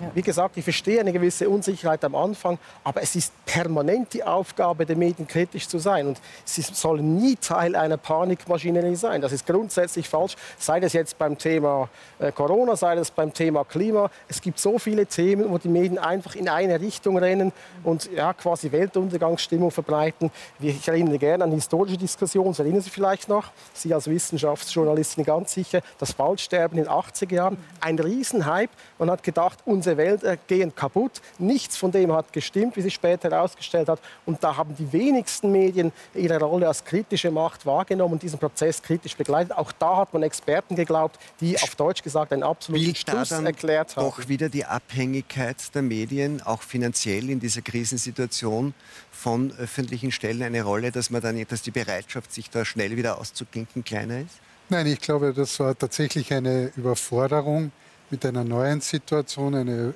Überforderung mit der Komplexität, ähm, dass wir uns so lange nicht davon erholt haben, das ist etwas, was der Reflexion bedarf, meiner, meines Erachtens. Und die Politik, das traue ich mich auch zu sagen, äh, die Politik hat diesem Zustand schon auch etwas, ich sage jetzt unter Anführungszeichen, Erotisches abgewinnen können. Nämlich sozusagen aus der Mühsal der, und aus, der, aus den Mühen der Ebene der Demokratie einmal in ein autoritäres äh, Regime sozusagen zu kommen. Also ich glaube, das, äh, und das meine ich jetzt nicht für Österreich alleine, äh, sondern das wird wohl in mehreren Ländern eine Rolle gespielt haben. Also irgendwie hatte ich den Eindruck, dass man daran auch Geschmack finden konnte. Dass man exekutiv agieren kann. Genau, ja, dass man nicht diese langsamen, trägen Prozesse hat, diese mühsamen Meinungsbildungen durchmachen muss. Es wurden ja Ermächtigungsgesetze äh, erlassen, die völligen Spielraum den politischen Akteuren gegeben haben. Also ich glaube, das hat auch eine Rolle gespielt. Aber weil wir ja heute vor allem über die Medien und deren Umgebung reden, ich glaube, wir waren von der Komplexität überfordert und wir müssen etwas lernen daraus. Was kann man also gerade verbinden, diese beiden Themen, oder? Sie haben gesagt, eben diese, diese Ermächtigungsgesetze, dieser e-, enorme Machtzuwachs für die Exekutive voran. Die Parlamente haben sie quasi rausgenommen. Das, das ist in allen Ländern so gewesen, in der Schweiz auch. Und äh, das stimmt wirklich, dass das hat etwas Berauschendes, diese Macht. Äh, der Schweizer Gesundheitsminister Alain Berset hat während der Corona-Krise Zeit gehabt, ein Propagandabuch zu schreiben, wie, wie genial er quasi diese Krise managt. Man stellt sich das mal vor. Und das, es, es, gab so viele Managementfehler, auch vom Bundesamt für Gesundheit, von ihm selbst in dieser Krise. Und das ist dann schon merkwürdig, wenn man da diese, ja, diese übertriebene, äh, diesen Machtrausch noch auslebt und sich da quasi als, als großer Führer Führer in dieser Krise also, äh, profiliert. Da müsste man kritisch sein und eben die Medien erst recht. Umso mehr Macht ein Staat hat, desto kritischer müssen ja die Medien sein. Und das, das Fatale bei dieser Corona-Krise war eben das, dass das synchron gelaufen ist. Medien und Staat haben sich gegenseitig hochgeschaukelt für immer noch schärfere Maßnahmen, die, wie wir jetzt heute wissen, völlig überzogen waren. Mhm. Also vielleicht auch noch mal äh, eine Information aus, aus Deutschland. Es gab ja sozusagen ganz zu Beginn des Lockdowns ein Strategiepapier, ich glaube aus dem Innenministerium, das auch als Panikpapier, glaube ich, später bezeichnet wurde, wo es wirklich, wo ganz klipp und klar sozusagen als Regierungskurs erklärt wurde, wir müssen hier richtig äh, das als, als großes Drama darstellen, damit die Leute dann unseren Anweisungen Folge leisten. Also das war erklärtes Programm. Und das, wenn, also da kann sich eigentlich dann auch keiner von den Regierenden herausreden oder auch von den Medien, äh, dass man sozusagen äh, zu Beginn nicht das richtig einschätzen konnte, sondern man, also wenn man das nicht konnte, und das glaube ich tatsächlich, dann kann man aber doch nicht gleich sagen, wir entscheiden uns für den Panikkurs. Und ähm, vielleicht auch noch mal zu Ihrer Frage, wann eigentlich die Medien kritisch hätten hingucken müssen oder vielleicht schon mal überprüfen. Das könnte man sagen, immer. Aber ja, und ich finde, also für mich beginnt das eigentlich bei dem Zeitpunkt, wo die ersten Meldungen aus China kamen, da gibt es ein neuartiges Virus. Es war immer das neuartige Virus, das neuartige Virus, wo man irgendwie denkt, das ist ein Monstervirus, das es noch nie gegeben hat. Und sowas gibt es nicht. Wo soll denn das erstehen? Also es kann immer nur durch Mutation entstehen. Das heißt, es muss einen Vorgänger gehabt haben. Und genau das ist der Fall bei Corona, wie wir heute wissen. Und ähm, dann dazu kommt, dass ich mich immer gefragt habe, diese Zahlen, die wir aus China mitgeteilt bekommen haben, wie verlässlich sind denn diese Zahlen in einem Riesenland mit 1,3 bis 1,4 Milliarden Menschen? Da sagen die dann 6.543, ich erfinde jetzt diese Zahl. Wie will man denn da verlässliche Zahlen in dieser Situation in einem so riesigen Land ermitteln können? Wie denn? Und diese Fragen, diese Zahlen wurden nicht hinterfragt. Sie wurden übernommen, eins zu eins, und alle waren irgendwie, haben nur fassungslos alles verfolgt und, und brav abgeschrieben, was aus China kam. Und nie die Frage gestellt, kann es, also erstens mal, ist, sind die Nachrichten, die wir aus China erhalten, sind die immer eins zu eins wahr? Müssen wir die nicht vielleicht hinterfragen? Und vielleicht auch noch, welches Interesse könnte vielleicht China haben? Wir wissen, dass, dass China jetzt nicht die sanfteste Demokratie der Welt ist. Welches Interesse könnte vielleicht ein Land wie China haben, hier Unruhe zu stiften? Also ein weiteres Beispiel sind Infektionszahlen. Oder die Medien haben am Anfang durchs Band, immer jeden Tag, es gab diese Zähler, Online-Medien, Tagesmedien, Printmedien, überall, immer Infektionszahl, Infektionszahl. Ich habe schon ganz früh mal dagegen geschrieben, ja, aber halt mal, was heißt das überhaupt? Genau. Infektionszahl heißt gar nichts. Das heißt, Sie können infiziert sein, nichts davon spüren. Sie können infiziert sein, einen ganz milden Verlauf haben. Das heißt überhaupt nichts. Es kommt ja darauf an, wie gefährlich ist dieses Virus. Und auch ja. da hat man Angst geschürt. Jetzt wieder 1000 mehr, heute wieder 300 neue. Das ist überhaupt ohne Aussagekraft. Und da habe ich bei den Medien sehr oft vermisst, dass sie das eben einordnen und sagen, was heißt überhaupt die Zahl genau. von Infizierten? Man muss das in Relation stellen. quasi von der, von der, Beschreibung der Fehlleistungen mhm. in diese Reflexionsebene noch einmal gehen, in einer Schlussrunde und sagen, Sie sagen, da müssen wir was daraus lernen. Sie haben das auch gesagt, da müssen wir irgendwie in der Nabelbeschau sagen, da müssen wir was lernen. Wie, wie, wie stellt man es her, was muss man tun, damit schneller und am besten sofort diese Grundhaltung, diese kritische Grund, hinterfragende Grundhaltung der Medien mhm. zum Durchbruch kommt. Und da sind Sie jetzt jemand, der dann doch wieder das, äh, den Zusammenhang herstellt zwischen einer gewissen Form von ökonomischer Abhängigkeit und ökonomischer Subvention und dieser mangelnden kritischen, distanzierten Haltung der Medien herstellt, weswegen Sie jetzt auch dieses äh, äh Referendum ähm, sozusagen ähm, anstrengen zur Rettung der Medien indem man ähm, sozusagen ähm, sie von der Subvention befreit. Mhm. Das könnten jetzt natürlich Medien, die in wirtschaftlichen Schwierigkeiten sind, ein bisschen zynisch sehen und sagen, gerettet werdet ihr, wenn man euch das Geld wegnimmt. Ne? Nein, ganz gar nicht. Also, Entschuldigung, darf ich da nur einen Zwischenruf noch machen? Ich glaube, es ist hilfreich für diesen Aspekt zu unterscheiden zwischen Förderungen, die auf gesetzlicher Basis gegeben werden, und Anzeigen oder Inseraten oder Werbung, mhm. die nach Gutsherrenart vergeben wird. ich glaube, das ist ein zentraler Unterschied und da stimme ich mit Ihnen dann auch nur bedingt überein, weil dort, wo es einen gesetzlichen Anspruch gibt. Ich habe doch gar nichts gesagt, ja, ja. wenn ich dann Nein, darf, bin ich froh, wenn ich sagen darf. Sofort. Es war nur diese, diese Bitte auseinanderzuhalten zwischen einem gesetzlichen Anspruch, der viel weniger äh, gefährlich ist, äh, ich, ich, verzichte gerne auch auf den gesetzlichen Anspruch für unser Haus, wir brauchen es nicht. Aber äh, zwischen dem gesetzlichen Anspruch und der Vergabe nach Gutsherrenart. Die ist nämlich das, was wirklich brandgefährlich ist. Das betrifft jetzt die Werbung. Genau, ja. Nein, ich darf sagen, beides ist gefährlich. Ich weiß nicht, ob die Kamera das vielleicht kurz einblenden kann. Wir sehen auch das Signet unserer Bewegung. Wir strengen also in der Schweiz ein Referendum an. Das heißt, äh, wenn 50.000 Bürger in 100 Tagen äh, unterschreiben, dann gibt es darüber eine Volksabstimmung. Das wollen wir jetzt. Und wogegen kämpfen wir an? Es gibt in der Schweiz ein neues äh, Mediensubventionsgesetz, das die Subvention der privaten Medien massiv erhöhen will. Äh, wir reden da neu von rund 180 Millionen Franken. Hinzu gibt es auch eine ähm, Mehrwertsteuerverbilligung. Es gibt jetzt schon für private Radio- und Fernsehstationen Geld aus dem Zwangsgebührentopf. Äh, insgesamt kommen wir so neu auf rund 400 Millionen Franken an die privaten Medien. Dann haben wir noch quasi das äh, öffentlich-rechtliche Fernsehen, die 1,3 Milliarden äh, von Zwangsgebühren, also de facto eigentlich Steuern äh, bekommen jedes Jahr. Da sind wir bei rund 1,7 Milliarden Franken dann für die Medienlandschaft. Und äh, wir bekämpfen diese Subventionen an die privaten Medien aus grundsätzlichen Überlegungen. Da gehe ich mit Ihnen gar nicht einig. Ich finde eben auch diese sogenannte Förderung extrem gefährlich, weil aus dem einfachen Grund, die Medien haben eine sehr wichtige Funktion, gerade in einer direkten und auch in jeder Demokratie, in jedem liberalen Staat. Ähm, sie müssen nämlich frei sein, unabhängig sein. Sie müssen den Staat kritisieren können.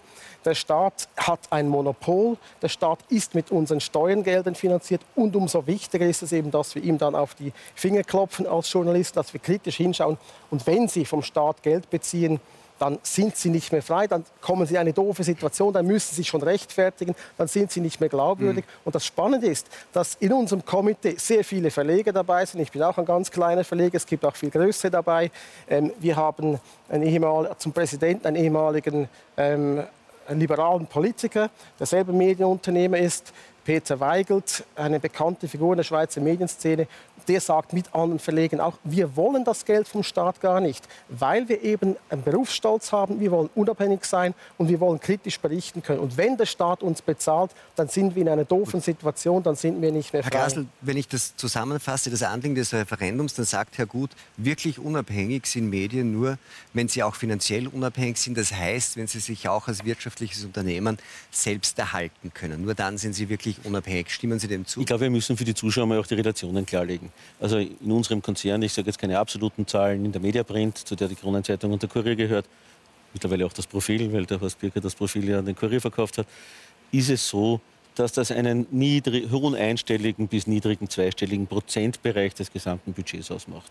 Das heißt, es ist ja nicht so, wenn der Staat nicht mehr Presseförderung ausschütten würde oder Inserate schaltet, dass das Medium dann sozusagen jetzt gleich untergehen würde, sondern da genau, geht sozusagen jetzt, da geht es jetzt sozusagen jetzt nicht um die Welt, um das sozusagen. Aber wenn Sie es eh nicht Ich möchte aber einen anderen... Das, ja, das ist schon interessant, dass Sie das, ich, ich dass Sie das zugeben.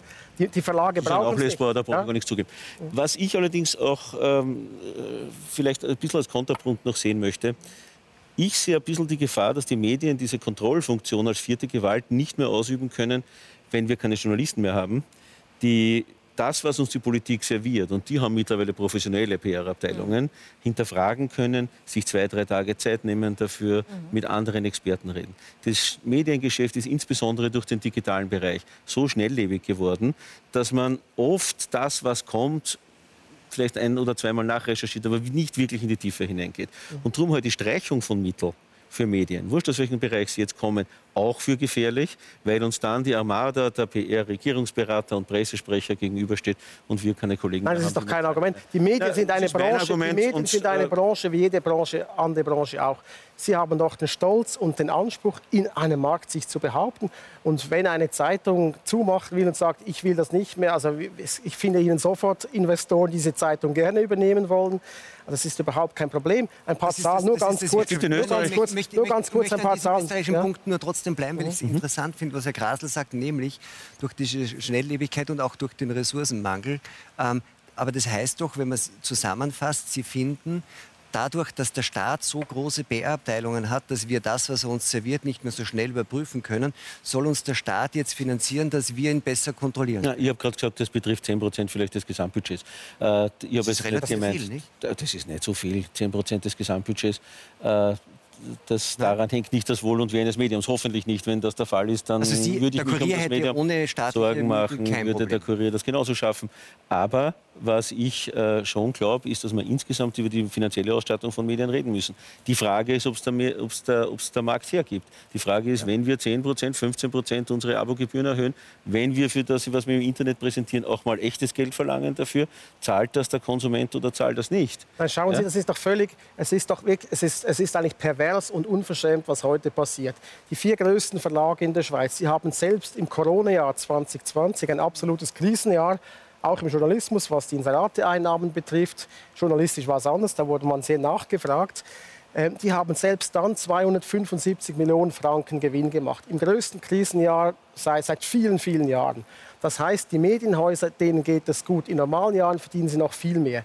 Und es grenzt schon, es ist unverschämt wirklich, wenn jetzt diese reichen Verleger zum Staat gehen und sagen, mit Steuergeldern soll man sogar börsenkotierte Unternehmen, soll man Aktiengesellschaften äh, finanzieren, subventionieren. Das heißt letztlich nichts anderes, dass Herr Müller, der vielleicht 4000 Franken im Monat verdient, ähm, die, äh, die, die Dividenden hochtreibt von reichen Verlegerfamilien. Das ist absolut pervers und deshalb bekämpfen wir das äh, mit, mit aller Vehemenz, weil eben sagen, das ist falsch. Und wenn Sie mal anfangen mit Subventionen, dann haben Sie immer das Problem, dass sie marktverzerrend sind, mhm. weil es, es bekommen nie alle Subventionen. Bei diesem neuen Subventionsgesetz in der Schweiz, um nur ein Beispiel zu nennen, ist es so, dass Gratismedien zum Beispiel ausgeschlossen sind.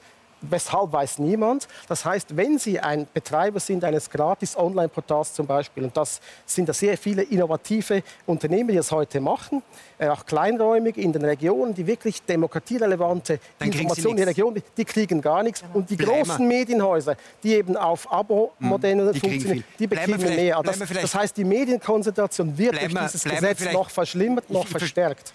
Sie haben das gerade vorhin schon gesagt, deswegen drücke ich ein bisschen auf die Zeit. Mhm. Genau diese Frage, wer kriegt was und wie nachvollziehbar ist es ja auch in Österreich gerade eine der heftigen Diskussionen. Vielleicht schauen wir uns auch das noch kurz an. Noch nie hat die öffentliche Hand mehr Geld für Werbung ausgegeben als im Pandemiejahr 2020. Insgesamt meldeten die öffentlichen Stellen rund 222,5 Millionen Euro für Werbebuchungen. Einen deutlichen Zuwachs vermeldete insbesondere das Bundeskanzleramt, das für die Corona-Kampagnen zuständig ist. Eine Studie des Medienhaus Wien hat sich nun die Vergabe der Inserate für das Jahr 2020 genauer angesehen und kritisiert dabei unter anderem ein Ungleichgewicht bei der Regierungswerbung zugunsten der Boulevardzeitungen. Die größten Profiteure sind dabei die Krone mit 8,4 Millionen, gefolgt von der Mediengruppe Österreich mit 5,6 Millionen und heute mit 5,5 Millionen. Die Studienmacher des Medienhaus Wien sehen Österreichs staatliche Inseraten- und Förderpolitik jedenfalls komplett aus dem Ruder gelaufen. Sie fordern nun Reformen, wie auch die Europäische Kommission, die bereits im September letzten Jahres die österreichische Praxis der üppigen öffentlichen Inseratenvergabe scharf kritisierte und dabei auch Bedenken hinsichtlich politischer Einflussnahme geäußert hat. Herr Birker, das ist jetzt ungefähr das, was der Herr Gut angesprochen hat. Wenn es mal Subventionen gibt, dann gibt es nur mehr den Streit, äh, wer kriegt wie viel, was ist gerechtfertigt. Man könnte jetzt, wenn man der Argumentation von Herrn Grasl folgt, sagen, wenn es tatsächlich der Regierung darum geht, möglichst viele Menschen mit ihrer Botschaft zu erreichen, weil die Journalisten das unzureichend machen, dann wäre es ja eigentlich wiederum sachgemäß, dass die Boulevardzeitungen und die Reichweiten äh, starken Zeitungen am meisten Inserate kriegen. Jedes normale Wirtschaftsunternehmen würde sagen, ich habe einen Tausender Kontaktpreis und ich inseriere dort, wo ich am meisten menschenreich ja, sein. Ich muss nur kurz unterbrechen, oder? weil das ist eine Unterstellung. Ich habe nicht gesagt, weil es die Journalisten unzureichend machen. Also, ja. Weil die Journalisten ihren Job Dann habe ich machen. das, dann habe ich das wieder mal falsch verstanden. Vielleicht Bitte. kann er trotzdem Ja? antworten. Ja, ich würde gerne antworten darauf. Es gibt ein wunderbares Beispiel, wie die Interessenslage tatsächlich ist, nämlich der vom Kollegen Grassl äh, schon erwähnte Lockdown 1 in Österreich. Dort wurde nämlich am meisten Geld inseriert in die beiden Gratiszeitungen in Heute und Österreich, die zu diesem Zeitpunkt gar nicht verfügbar waren, weil die U-Bahnen praktisch leergefegt waren, gestanden sind. Das heißt, diese Inserate sind erschienen in Zeitungen, die fast keinen Menschen mehr erreicht haben. Und damit ist ja wohl klar, dass die Idee der Regierung nicht war, möglichst viele Menschen über Corona zu informieren, was, glaube ich, so auch ganz gut möglich gewesen wäre, sondern hier Verbündeten etwas Gutes zu tun. Wobei die Frage ist, ob das jetzt sozusagen eine Fehlplanung und Unfähigkeit war oder Absicht. Also Aber heißt das, dass Sie dem Herrn Gut zustimmen würden und sagen würden, um dieses Fass erst gar nicht aufzumachen, ist es am besten, das ganz zu verbieten? Nein, ich glaube, äh, da habe ich eine differenziertere Position. Aber bevor es so ist, wie es jetzt in Österreich ist, ist mir die Position des Schweizer Kollegen lieber. Dann lieber gar nichts, bevor nach Gutsherrenart willkürlich, ohne gesetzliche Basis, mit hunderten Millionen Steuergeld verfügt wird. Gehen Sie Aber damit? Ähm, eher bei der Position des Horst Birker. Ich bin nicht fürs komplett verbieten. Ich bin aber für ganz klare, transparente, nachvollziehbare Regeln gegen Gutsherrenarzt. Da sind wir, glaube ich, einer Meinung. Aber das selbst wenn es eine gesetzliche Basis gibt, muss es doch eine Kommission oder Menschen geben, die darüber entscheiden, wer bekommt und wer bekommt nicht. Und, Und da das ist aber in wieder an. Österreich eben nicht so. Ja? Es ist, nein, es, ist, es ist grundsätzlich eben problematisch. Ich, ich versuche das noch mal ganz kurz zusammenzufassen. Und es geht nicht nur um Streit, wer was bekommt. Es ist marktverzerrend und es ist diskriminierend, weil nie alle immer etwas bekommen können. Ja. Und es ist grundsätzlich aus demokratietheoretischen Überlegungen völlig falsch, wenn der Staat Medien subventioniert. Die Medien sind ein Gegenspieler des Staats Genau. und sind nicht Kumpel des Staats und sind auch nicht Angestellte des Staats. Beim neuen Mediengesetz in der Schweiz ist es so, dass neu, das ist ein absoluter Tabubruch, ist übrigens auch verfassungswidrig, weil in der Verfassung steht kein Wort davon, dass man Online- und Printmedien fördern kann, sondern ausschließlich TV und Radio, das mal nebenbei bemerkt. Und ich staune schon, wie nonchalant eigentlich die, die Politik über die Verfassung hinweggeht. Im neuen Medienförderungsgesetz steht eben auch, dass Online-Medien, aber nur bezahlte, wie gesagt, Gratis-Medien sind außen vor, 60 Prozent dessen, was sie über Abo-Einnahmen generieren, vom Staat noch zusätzlich bekommen wollen. Das heißt, es findet eine direkte Subvention in den, Subven in den Journalismus hinein statt. Journalisten haben am Schluss sozusagen 60 Prozent des, äh, des Lohns oder, oder so noch vom Staat dazu. Und das, das, das geht einfach nicht, weil der Staat, wie gesagt, ist ein Monopolist. Der Staat hat die Macht und es ist die vornehmste Aufgabe eines Journalisten. Nur von kritisch diesen Staat sind wir in. Österreich weit Und Wenn entfernt. sie natürlich dann so sind, wenn es ist ganz einfach schon im Mittelalter, die Minnesänger haben es schon gesagt, wes Brot ich esse, das Lied ich sing, das können sie gar nicht verhindern. Und nur schon, wenn der Anschein eben davon entsteht, dann haben sie ein Wir haben die Glaubwürdigkeitsproblem. Positionen der Herren inzwischen abgeholt. Wie stehen Sie dazu? Würden Sie das Schweizer Referendum äh, unterschreiben? Ja, also ich, ich halte auch Ich habe hier den Zettel, Sie können gleich unterschreiben. Nein, das gilt natürlich nicht. Also ähm, ich finde es auch wichtig, da eine klare Trennung zu haben. Also dass der Staat nicht sozusagen da subventioniert und unterstützt, ähm, weil, sagen wir mal, A, ist es ein Glaubwürdigkeitsproblem und zweitens, da entsteht einfach ein Interessenkonflikt. Der ist einfach da. Also das ist, ich will das Geld haben und dann überlege ich mir sozusagen auch, was ich schreibe und vor allem, was ich nicht schreibe. Ja. Es geht ja nicht darum, dass Lügen verbreitet werden, aber dass ich bestimmte Dinge weglasse. Da muss ich Ihnen nochmals deutlich widersprechen. Diesen Interessenskonflikt gibt es nicht, wenn eine Redaktion stark genug ist und hier auch. Wir Das schreiben sagen ja, Mediziner auch immer wieder, wenn sie von Pharmafirmen Geld bekommen. Ja, ich bekomme Geld, aber wir ich kann es schreiben, ganz auch, wir schreiben auch, wenn es im Supermarkt verdorbene Äpfel gibt und äh, wenig Seiten hinter das Inserat. Das ist schon ein bisschen naiv, was Ihre Schreiben wir Position, oder? Und es geht auch darum, auf, Sie mal auf die andere Seite zu gehen. naiv was ist eigentlich? Doch, das ist, ein, das ist eindeutig so. Wenn, und Sie schauen auf die andere Seite anschauen. Warum machen das die Politiker eigentlich? Meinen Sie, die Politiker haben keine Absichten? Selbstverständlich haben sie Absichten. Genau. Es gab bei diesem neuen Mediengesetz in der Schweiz, da wurde brutalst lobbyiert von, von den Verlegern. Die sind dann zum Politiker gegangen und umgekehrt. Und ein Politiker ist, hat selbstverständlich eine, Gut, selbstverständlich. eine, eine brave Berichterstattung, eine handsame Berichterstattung viel lieber. Und nur schon das ist ein Problem. Ja, die Politik will die Medien kaufen, indem sie Subventionen geben, machen sie die Medien abhängig. Es sind dann Staatsjunkies, das süße Gift der Subvention, kann man sagen. Und da Aber muss man sagen, wer jetzt den ja, gut. weit Selbstverständlich hat ein Politiker Interessen. So naiv bin ich Genau. wirklich nicht, Aber zu die- glauben, dass die das nicht hat. Aber wir Redaktionen haben auch Interessen äh, und die nehmen wir wahr. Und da müssen wir mutig genug sein und gut. aufrecht genug gehen, Ich dass wir, dass wir dazu Ich glaube, wir müssen in Österreich noch erklären. Österreich ist ein, das Land, in dem man wirklich unabhängig erst ist, wenn man mit allen verhabert ist. Das ist, das ist die hohe Kunst. der Das kann ich noch österreichischen- lernen in der die hohe Schweiz. Kunst der österreichischen Unabhängigkeit. Frau Stolze, meine Herren, vielen Dank für dieses Gespräch, das eigentlich zu lang gedauert hat.